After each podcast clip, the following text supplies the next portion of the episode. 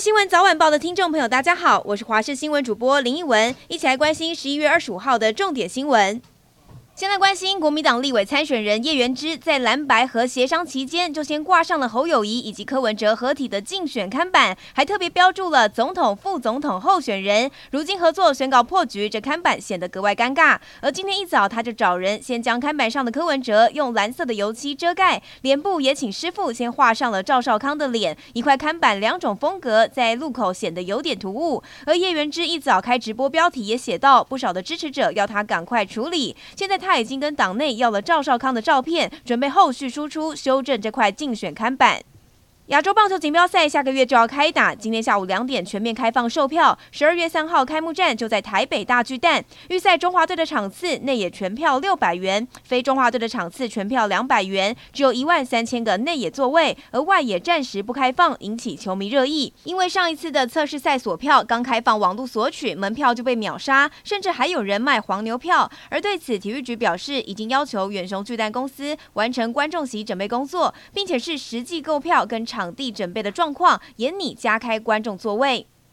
再过一个月就是圣诞节了，应景的圣诞红成了花卉市场的焦点。而花卉公司表示，今年的圣诞红变贵了，整体的批发价比去年上涨约一成。其实今年的全国圣诞红产量大约是一百一十二万九千多盆，增加了百分之一。栽培期间没有受到重大天灾的影响，整体供货稳定，可以满足市场需求。但是受到原物料上涨的影响，每盆批发价比去年上涨大约一成。台北花卉公司表示，这是由于工资上涨，原物料也都上涨，连土都涨价了。现在关心的是，日本东京都港区三百三十公尺高的摩天大楼麻布台 Hills 在昨天正式的开业。大楼的内部拥有一百五十家商店、餐厅，吸引了大批的民众前往逛街、享受美食。其中，麻布台 Hills 最大的亮点就是高三百三十公尺、六十四层楼的主楼森 JP 塔，它取代了大阪的阿倍野 H 展望台，成为了日本最新的第一高楼。预计整个区域每年能够吸引三千万人次造访。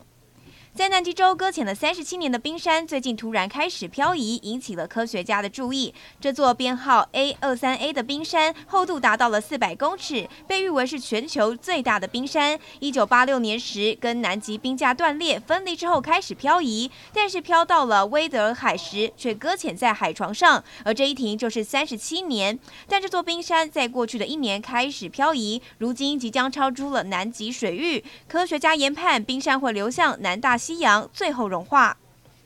最后来关心天气，今天持续受到东北季风的影响，早晚各地低温十六到十九度，整天也偏凉。白天北部以及东北部高温大约二十一到二十三度，中南部可以来到二十八度左右，所以南北温差大。有南北移动的听众朋友，记得要留意温度变化。而今天的雨区方面，还是集中在东北季风的迎风面，像是基隆北海岸、大台北山区、宜兰花莲的降雨几率比较高，其他的地区都是多云到晴。